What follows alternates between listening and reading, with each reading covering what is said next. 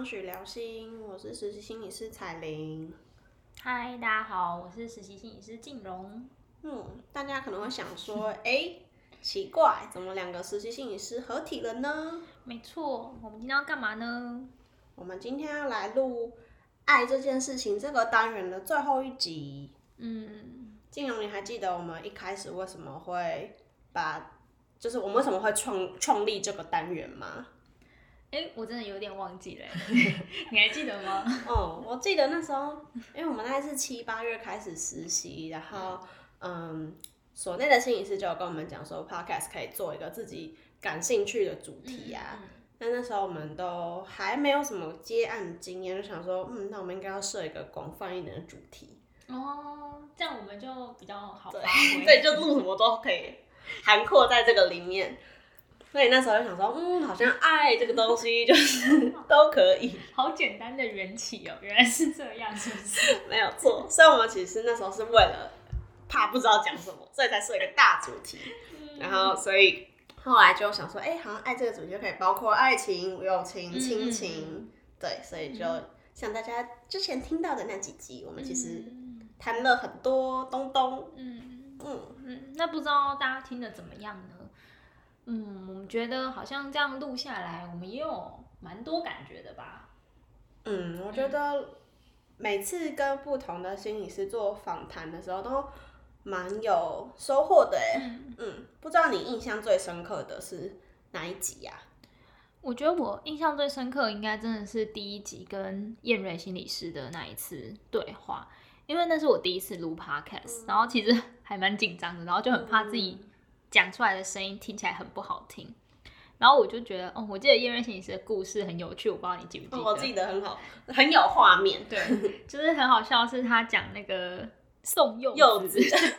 他讲他送柚子给他那时候的女朋友的那件事情，他还生气为什么对方不喜欢那颗柚子，对，他还解释说那颗柚子是是什么麻豆出来的，什么多好吃啊，然后我就觉得超好笑，但是。我觉得那时候蛮意外，应该是因为觉得可能我们对心理师的想象都是哇，他们在爱情中一定是很知道自己在做什么啊，然后一定不会有这么多欲望，或者是觉得对方一定要怎么样，就我们都以为他们都会哦很顺利的谈过各种感情，但那一次我觉得有一种哦，就其实心理师他们也是人吗的感觉，就是他们也会跟我们发生一样的事情。对，我就记得，我就就是老师讲完那个故事的时候，我就记得我有发生过就类似的事情。反正就我记得有一次，就是哦，前一阵子就是我男朋友也是实习，然后他就是也是觉得每天都跟我说他很累，然后我就想说很累就应该要怎么样？你觉得很累，你会想要为对方做些什么？就对方很累的话，休息啊，不要排太多事情啊，出去走走啊，放空。没有，我就买了保健食品。我就想说很累，不要吃 B 群嘛。所以我想说，哇，我就是贴心的女友。我就我就上网帮他订了很多 B 群，就想说很很贴心的说，哦，你就每天早上上班前吃一颗啊，什么之类的，感觉就会很有精神啊。然后我就我原本想象就是对方就说，哇，天哪，你好贴心哦，怎么那么想，就是想到我啊之类的。然后结果殊不知就是现在每一包都还好好的。摆在那里，完全没有开习惯。对，然后我就超气，就是 我想说，我就有一种好心被雷霆的感觉吗？就是有一种觉得我的用心付诸流水，然后对方完全没有接受。然后我生气好像还没有一个道理，因为对方又没有要求说他要吃，其实是我的主意。然后我就想到叶瑞欣是那个，就是一模一样的翻版。对对对，然后我就觉得哈，好荒谬哦，就是感觉。在爱情里面，真的很多都是，嗯，我们自己的期望太高，或者是我们觉得对方一定要达成什么，但是其实很多时候都是，就是像叶瑞行医师讲的，就真的是自己搞自己，所以就觉得，哎，放过自己好像好一点。嗯，刚刚静荣讲到一个点，让我也蛮有感觉的是，我觉得在做这些 podcast 的时候，真的会觉得说，哇，心理师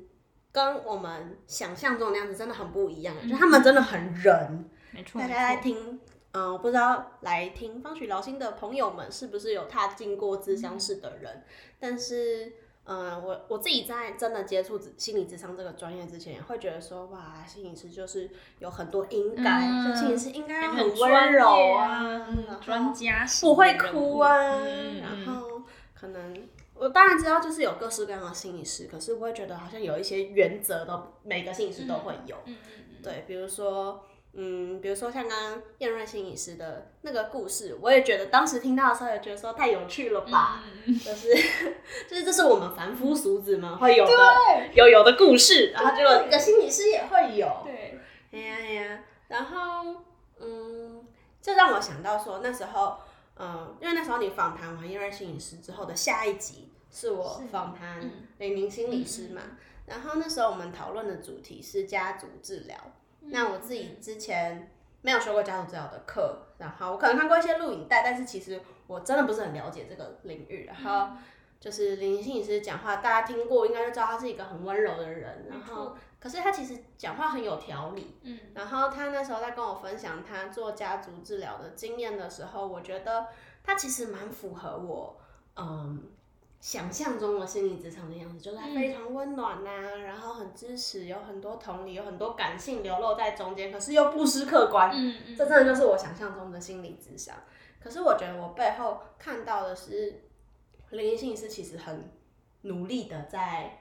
嗯精进自己嘛。我觉得这也是我自己真的开始实习或真的踏入心理智商这个领域之后，发现这个这个职业真的不像大家想象的容易。就只是讲讲话，真的没有，真的没有，就是既要实习，然后又要修很多很多课，嗯，然后还要做很多很多不同的练习演练，然后这些都是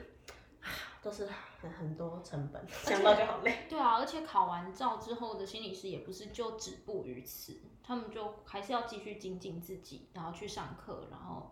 再成为某一个领域更深入的、对嗯心理师等等的。嗯，我就记得之前有学弟妹就有跑来问我说，哎、你觉得嗯 读资商所这个决定到底如何啊？成为心理师是一条是一个好的选择吗？我相信可能一些听众。你们来听，就是智商所的 podcast 节目，可能也是对心理智商有一些好奇。嗯除了想要真的来智商之外，可能我相信有很大一部分的人可能是想要踏入智商的学习。嗯嗯嗯，对，我觉得，嗯，当时学长姐就有告诉我，我曾经也接受过学长姐的建议说，哦，你要选这个路，就是你要非常的有热忱。哦，对，我觉得现在真的就是要带自双关哦，真有热忱，真的就是就是我现在就是能让自己努力下去的动力之一，就是要告诉自己莫忘初衷，真的。嗯嗯。嗯嗯对啊，我记得，我觉得你刚才讲说，就是李明信是很符合你心中智商室的那个画面。诶我觉得我也是哎，就是不觉得他就是一个很有人味，然后很温暖，嗯然后讲话这样轻轻柔柔的。嗯其实我也就是很好奇他在做家族智商这件事情的模样会是什么样子的。嗯对啊，因为我觉得家族智商其实我会觉得好像很难呢，因为一个智商室里面会有好几个人在那里，然后你要怎么样同时照顾某个人，但是又不会像是冷落了其他人的那个感觉，就我觉得跟一个系统工作是很困难的。嗯，而且我觉得当时我在听他描述跟我想象那个场景的时候，我觉得心里是很不容易的地方。还有一个就是，大家一定都有跟家人吵架或嗯沟通的经验。你今天就是只有跟家人本人讲话都会有困难了，你要怎么在另外一个不认识的人面前掏心掏肺的讲出你们之间的一些问题？我觉得很不容易，这也非常考验心理师的，就是技技巧啊、能力深厚、功力。对，真的，对，这是一件很困难的事情。我觉得家族治疗师真的很伟大啦。嗯 真的，对对对，对啊，像我们现在才，我们现在我们两个都是兼职实习嗯心理师，所以我们目前都是第一年实习而已。那其实到现在三月了，我们的实习也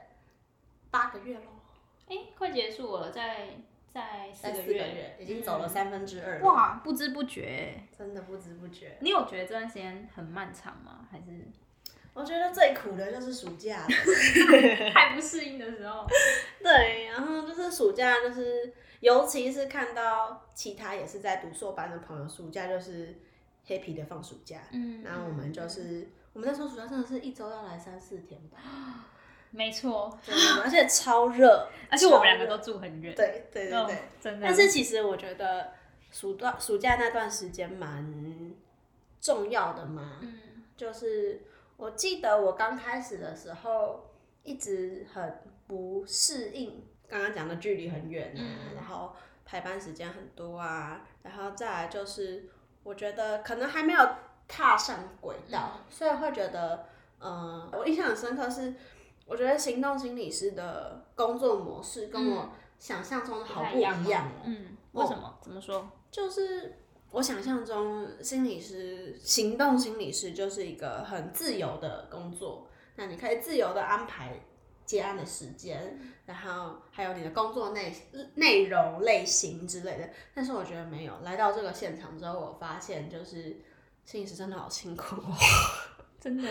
就是。啊，会被个案放鸟啊，或者是约不到时间啊，或者是就是各种各各式各样的状况都会发生。而且很不稳定的是，有时候你可能一个礼拜按很多，然后完全没有时间休息，甚至连吃饭时间都很不固定。然后隔一个礼拜，可能个案全部都突然有事情，然后就不来。就是我觉得这种状况是很需要去适应的嘛。嗯，对，嗯，但我觉得我们蛮好的，能在实习第一年就在社区机构，然后就可以见识到就是这样的生态，我觉得是对我来讲蛮开眼界的，跟我想象中的蛮不一样的，但我蛮喜欢的啦。我刚才听你在讲说，我就突然想说，哎、我们这样讲会不会让大家完全不敢来社区实习？一直听到什么值班很多啊，什么距离很远。不过我觉得我们两个这样实习到三月，其实我们都是，我觉得我们是开心的啦，就是我们觉得很有收获，然后也觉得这个实习生活的确是蛮丰富的。嗯，嗯嗯嗯，加上就是因为我们方许跟外部的学校都有合作，所以我们除了在社区接案之外，也会到嗯，我们有小学、国中、高中嗯都有嘛。对啊，我们就会去不同阶级的学校去跟学生定期物谈，我觉得都是蛮好的学习，有点像是买一送一的感觉。对对对，没错。就像我进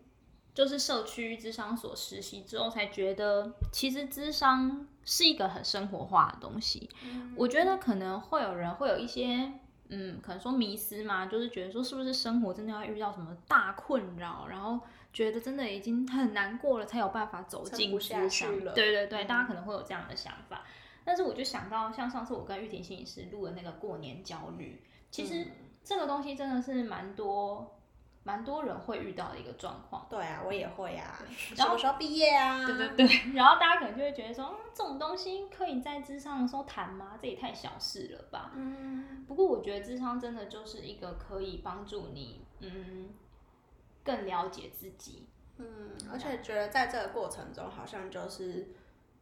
嗯，我常常会想说，心理师在智商里面扮演的角色是什么？嗯嗯我觉得蛮像是，嗯，一个陪伴吧，就是他可能不会直接告诉你一个答案该怎么做，可是他会陪伴你去整理你现在已经有的选择，然后陪伴你在做出这些选择的过程中，就是、是有一个人支持你的。对，因为很多人就可能就会想说啊，我又不能很一直跟朋友讲一些我自己的私事，什么我很怕打扰他们啊，然后别人也有别人的事。那其实我觉得智商就是一个空间跟一段时间，是智商师可以完全把注意力放在你身上，然后带你一起去探索跟觉察自己的状态。怎么突然就变成智商的业配？而且其实这个很重要哎，我觉得有没有一个人可以好好的听你说话，这件事情想起来听听起来好像很基本、很平平常，但其实我觉得现在大家都，尤其是对啊，嗯。变很忙，然后长大啦，哪有人有那么多时间全心全意的听你讲话？所以我觉得，嗯，能够有这样的一个空间跟时间，我觉得就是蛮蛮好的自我成长啦，就是一个成长的机会。对，所以鼓励没有尝试过智商的人，可能也可以给自己一个机会去尝试看看这件事情，让可能你可以难得的空出一段时间，然后完整的把注意力放在自己身上。我觉得可能是现代人其实蛮缺乏的。嗯嗯嗯嗯嗯。好啊，那今天是我们方许聊心爱这件事情这个主题的最后一集了。那谢谢大家，就是过去几集的收听。那我们接下来也会有新的单元。那未来大家都不知道你们有没有在关注一些心理师？其实心理师很多元呢。没错，没错。嗯嗯，像我们所上有心理师之外，也会有音乐治疗师啊，或者是艺术治疗师之类的，相信大家也都有耳闻。那我们接下来新的单元可能就会跟大家，嗯，邀请这些多元的助人工作者来跟我们聊聊心理咨商跟其他专业结合的可能。嗯，那大家如果听到我们刚刚讲的一些主题，觉得哎好像蛮有兴趣，很想知道，呃，叶瑞心理师讲的那个柚子到底是什么事，然后李明心理师跟家族咨商的时候到底在怎么做些什么，我觉得大家可以去听听以前的一些单元，嗯，复习一下。没错，没错。好，那今天呢，房曲聊心就到这里喽，谢谢大家的收听跟支持，谢谢大家。那我们剩下的四个月的时间，我们就好好把握。好，好，下次再见，拜拜，拜拜。